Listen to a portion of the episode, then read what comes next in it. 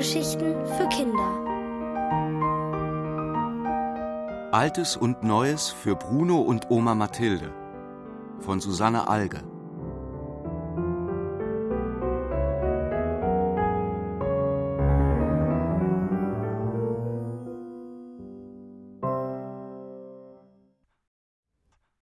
Wie Bruno den Videorekorder überlistet.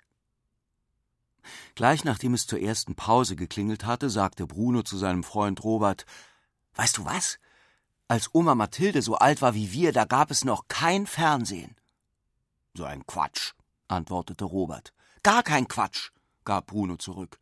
Wenn Oma Mathilde das sagt, stimmt es auch. Du und deine Oma Mathilde, sagte Robert, dem Bruno in letzter Zeit auf die Nerven ging mit seinem Oma Mathilde sagt. Gleichzeitig beneidete er seinen Freund, wie der seine neue Oma gefunden hatte. Bruno hatte es als einziger im Haus gehört, als die alte Dame im Treppenhaus gestürzt war, und hatte Alarm geschlagen. Und seither durfte Bruno sie Oma Mathilde nennen, obwohl sie gar nicht seine Oma war. Robert hatte zwar auch zwei Großmütter, aber gerettet hatte er noch keine von beiden. Bruno bemerkte das mürrische Gesicht seines Freundes nicht, denn er fuhr gleich fort Oma Mathilde sagt, die ganzen technischen Erfindungen passen nicht mehr in ihren Kopf, weil das meiste ausgetüftelt wurde, als sie schon alt war. Der Videorekorder, den ihr Sohn ihr geschenkt hat, nützt ihr gar nichts, weil sie ihn nicht bedienen kann. Aber jetzt darf ich mir den Kasten mal schnappen und in Gang bringen. Bruno strahlte und Robert seufzte. Seine Eltern besaßen auch einen Videorekorder, und er wusste genau, wie er zu bedienen war, doch der Befehl von Roberts Vater lautete Den rührst du nicht an. Das verstanden weder Robert noch Bruno. Wieso erklärten einem die Erwachsenen, wie etwas funktionierte, wenn sie anschließend verlangten, die Finger davon zu lassen? Umso erstaunlicher fand es Robert, dass Oma Mathilde nun Bruno das Kommando übertrug, obwohl sie zu den Erwachsenen gehörte. Na ja, erläuterte Bruno, sie sagt, auf mich kann sie sich in Sachen Technik verlassen. Bevor sie mich kannte, hatte sie keine Ahnung, dass eine Boeing 747-400 schneller fliegt als ein Airbus A318-100. Robert konnte sich beim besten Willen nicht vorstellen, dass jemand nicht wusste, dass die Boeing über 80 Kilometer pro Stunde schneller war als der Airbus. Aber dass die Boeing 70 Meter lang ist und der Airbus nur 31, das weiß sie wenigstens, erkundigte er sich. Ach was, antwortete Bruno. Wenn wir mit den Flugzeugquartettkarten Geschwindigkeit trumpfen, muss sie jedes Mal nachsehen, weil sie die Flugzeugtypen nicht auseinanderhält. Ihr ist es ein Rätsel, wo ich da einen Unterschied sehe, sagt sie immer. Und Hauptsache, die Dinger bleiben oben. Robert konnte es nicht fassen. Er wusste von den Flugzeugen sogar die maximale Flughöhe und die Spannweite der Flügel auswendig. Komisch ist nur, fuhr Bruno fort, dass sie aus einem Blatt Papier einen Flieger falten kann, der richtig weit fliegt. Nun staunte Robert vor Bewunderung, denn einen Papierflieger basteln, der nicht sofort auf dem Boden landete, das konnte er nicht. Bruno kramte in seiner Schultasche nach einem Blatt. Oma Mathilde schlug es immer zuerst über Eck und dann halbierte sie. Bruno hielt inne. Irgendetwas stimmte nicht. Zwar fand Robert, dass das Ergebnis an eine Concorde erinnerte, doch der Flieger trudelte sofort zu Boden. Bruno versprach sich am Nachmittag noch einmal genau zeigen zu lassen, wie es geht. Nach Schulschluss sauste er gleich los, wie immer, wenn er von Oma Mathilde abgeholt wurde. Na, mein Herzblatt, was hast du Schönes gelernt? wollte sie auf dem Heimweg wissen, aber Bruno fand es langweilig, nach der Schule über Schule zu reden.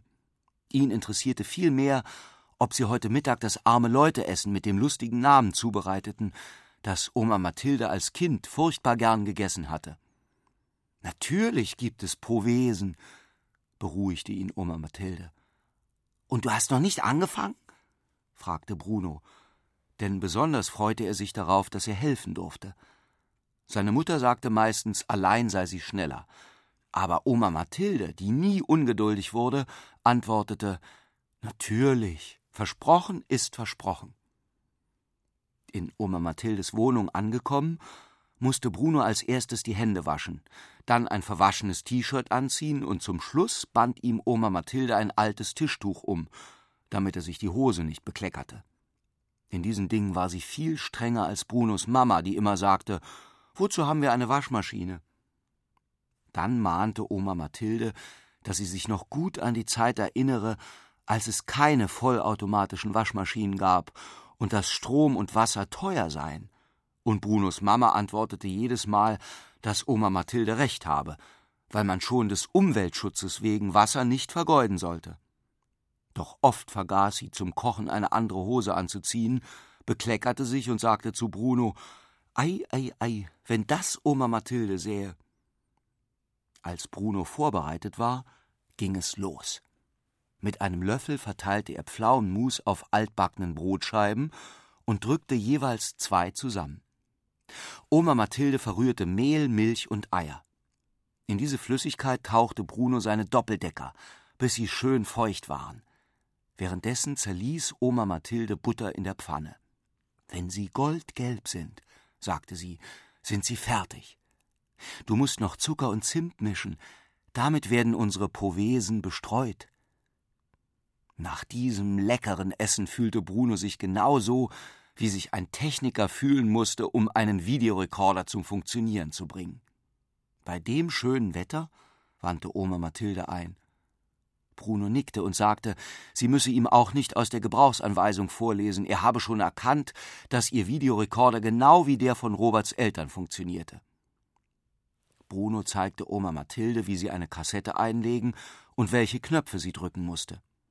Oma Mathilde guckte gebannt auf den Fernsehbildschirm aber dort schneite es nur. Bruno drückte mehrfach auf alle Knöpfe, aber das Flimmern blieb. Er überlegte angestrengt, dann fragte er Sag mal, ist das Verbindungskabel auch richtig eingesteckt? Keine Ahnung, antwortete Oma Mathilde. Überhaupt sei sie froh, wenn sie sich die Reihenfolge der Knöpfe merken könne. Brunos Untersuchung ergab, dass das Kabel zwar am Videorekorder, aber nicht am Fernseher eingesteckt war. Der Rest war ein Kinderspiel. Während Bruno auf der Fernbedienung den Videokanal suchte, sagte Oma Mathilde, dass sie ihn zum Dank für die Überlistung des Videorekorders ins Kino einladen wolle.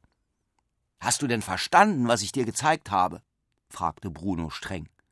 Natürlich, behauptete Oma Mathilde und sagte schnell, dass sie an dem nächsten verregneten Nachmittag zusammen ein Video gucken würden. Dann wollte sie wissen, was sie mit dem Rest des schönen Tages anfangen sollten. Hm, seufzte Bruno. Ich hab Robert versprochen, ihm morgen zu zeigen, wie man Papierflieger faltet. Da lachte Oma Mathilde. Und bis zum Abend hatte Bruno gelernt, drei verschiedene Arten von Fliegern zu falten. Als er sie vor dem Schlafengehen noch einmal betrachtete, dachte er zufrieden an diesen Tag zurück an dem er nicht nur einen Videorekorder zum Laufen, sondern auch ein Blatt Papier zum Fliegen gebracht hatte.